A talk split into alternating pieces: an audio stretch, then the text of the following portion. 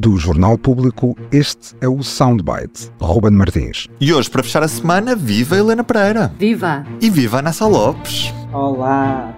Hoje temos Marcelo Rebelo de Souza num passeio romântico em Bruges. Dom Vicente aqui diz que é romântico, que é o sítio mais romântico de Bruges. Agora sim, vamos ao som do dia, que fica desta visita de Estado à Bélgica do Presidente da República, Marcelo Rebelo de Souza. Aí as instituições europeias não têm por onde pegar em Portugal.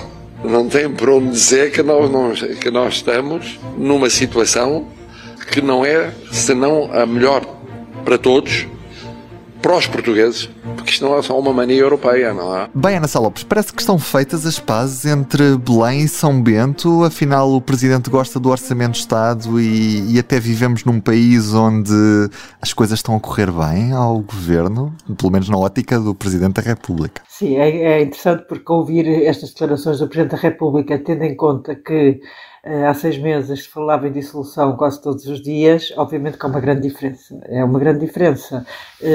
Há a ideia, e acho que o Presidente se tem esforçado por isso, para tentar acalmar a tensão existente entre Belém e São Bento. Passámos o verão nela, começou, estamos, começou com o caso Galamba, em que o Presidente queria o afastamento de do ministro João Galamba e António Costa não o deixou, não é? Portanto, depois o Presidente faz aquele discurso em que diz que não dissolve, mas é um discurso mal amanhado e a tensão, a tensão torna, entra de facto a níveis que nunca entrou, com o Presidente a adiar um Conselho de Estado, a anunciar que iria ter uma grande intervenção num Conselho de Estado, que já estava escrita, indo o Primeiro-Ministro, que se sentiu pressionado pelo Presidente, resolveu fazer o que muitas pessoas consideraram uma birra, mas que resolveu, por simplesmente, não falar e naquele Conselho de Estado, o que acabou também, de certa forma, por, hum, por ser muito incómodo para o Presidente. Eu acho que Marcelo, penso que percebeu que hum, o tipo de relação que estava a ter com o Governo não lhe estava a ser favorável. Ou seja, Marcelo Rebelo Sousa vai querer deixar um legado e não vai ser um legado de parvoíce completa não pode ser, não pode ser um legado total de parvoíce. Ele não pode estar a falar todos os dias em dissolução. Eu acho que ele percebeu essas coisas. Isto quer dizer que o Machado de Guerra foi enterrado para que, não. Para, para que a aprovação do Presidente da República não, não baixasse, é isso? Não acho que o Machado de Guerra tenha sido enterrado. Acho que há uma tensão, a tensão mantém-se. Aliás, o livro de Eduardo Ferro Rodrigues, o antigo Presidente da Assembleia da República, vai ser lançado segunda-feira e lá ele acha que é uma ferida que, que enfim, incurável, de certa maneira, a relação entre, entre Costa e Marcelo. Não sei se será assim tão incurável conhecendo Marcelo. Marcelo tem que fazer um equilíbrio difícil entre, obviamente, uh, de ser uh, um, um, um travão à maioria absoluta no sentido do poder absoluto, mas também não pode entrar em domínios, e ele algumas vezes entrou em domínios da governação. Eh, não pode, não governa, não conduz a política externa.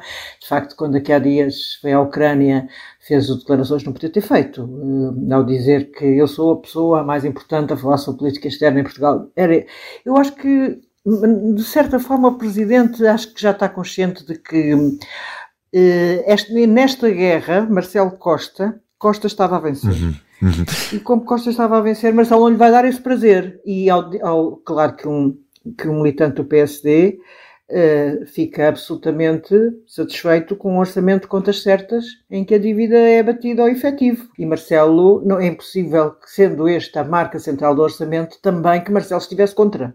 Agora, nós sabemos que o outro Marcelo aquele que quer chatear o governo, diria outras coisas, seria diferente. Agora, só uma coisa, Marcelo tem uma segunda parte em que diz que o PRL está atrasado. Esse é um problema complicado. Tem sido um, um, um, tema em que ele tem insistido imenso e com razão. E com razão. Aí a razão está do lado, sem dúvida, de Marcelo, porque a execução ainda é baixa. Helena, é certo que Marcelo, por vezes, é apelidado de catavento da nação, porque muda de opinião muito rapidamente. Neste aspecto, no que toca à relação entre Belém e São Bento, presidente viu-se obrigado a mudar ou isto é só aparência e na realidade a opinião que, que Marcelo mantém sobre António Costa é outra do que aquela que ele está a expressar neste momento? Marcelo, ao longo dos seus mandatos, ele tem feito uma coisa que é, que é, tem sido sempre altos e baixos. Ele contrabalança sempre as críticas que faz ao governo com uma mãozinha. Neste caso da relação com Costa, parece-me que ele percebeu É assim, como a Ana dizia, que não ganhou nesta guerra com Costa, Costa ganhou a Marcelo. Eu acho que ele saiu enfraquecido porque ele queria pôr fora do governo Galamba, tal como quis pôr fora do governo como Escrevinho fala disto, depois tirar uma fotografia em Bruges com o João Gomes Cravinho, em que ele diz, sente-se aqui, senhor ministro, este é um sítio que dizem que é muito romântico. E o Gomes Cravinho brinca e diz, ah, pois, pois, dadas, dadas as relações que existem entre governo e presidência, ele diz, pois, pois, mas aquilo fica assim... É a lua de mel é. É um, bocadinho, é um bocadinho frio, aquilo é um bocadinho frio.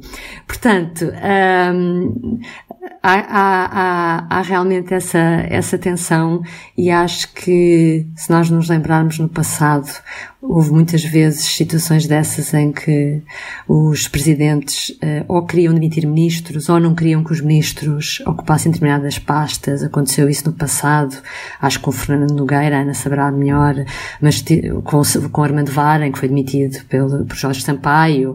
Mas lá está, desculpa Lena, Cavaco Silva obedeceu, entre aspas, que não é uma palavra assim muito correta para ser a política, a Mário Soares, no caso do Fernando Nogueira. Sim, é que os casos que eu me lembro, aí está, os casos que eu me lembro, os primeiros ministros obedeciam, era isso. Foi quando uh, o Sampaio também não quis que, que, quis o Armando fosse vice-ministro ou ministro dos negócios estrangeiros de Santana. Houve várias situações. Até chegarmos aqui, eu acho que a coisa nova é que sabe-se que há um presidente que não queria, ou que queria alguns que saíssem, e, e sabe-se que não conseguiu. E isso é, é muito mau. Acho que é muito mau e isso marca uma viragem com, marca um, um ponto de viragem na relação de um presidente com o primeiro-ministro, quando toda a gente sabe que há um, um presidente cuja opinião uh, não vale como valia no passado nestas situações, nós estamos habituados. Quer isto dizer que António Costa tem mais pulso firme do que Marcelo Rebelo de Sousa? É isso, Ana? Eu acho que António Costa tem muito pulso firme. Hum, e António Costa tenta ir até aos limites quando percebe que pode. Deixa-me só dizer aqui uma coisa muito pequenina. Não nos esqueçamos, só para acrescentar, o 10 de junho este ano, em peso da régua, quem foram os dois ministros que Costa mandou para se sentarem ao lado de Marcelo, João Galamba e Gomes Cravinho? Isto foi das maiores provocações. Tens toda a razão, isso é uma provocação terrível, como é não a não falar no Conselho de Estado. António Costa percebeu que havia ali possibilidade de de conseguir travar a sua força de bloqueio, que era Marcelo. E de facto ele jogou alto e ganhou. Jogou alto e ganhou. Naquele discurso em que diz que Galamba não demite Galamba e que sujeita-se a todas as consequências, abre a porta a, a que o presidente dissolva como andava todas as semanas a falar foi um grande erro de Marcelo. Marcelo não calculou, não calculou uh, não calculou o que isso era danoso para a imagem do governo, ele estar continuamente a falar de, da dissolução. O grande erro de Marcelo deste ano é esse. É, é, é, evidentemente, o governo cometeu montanhas de erros.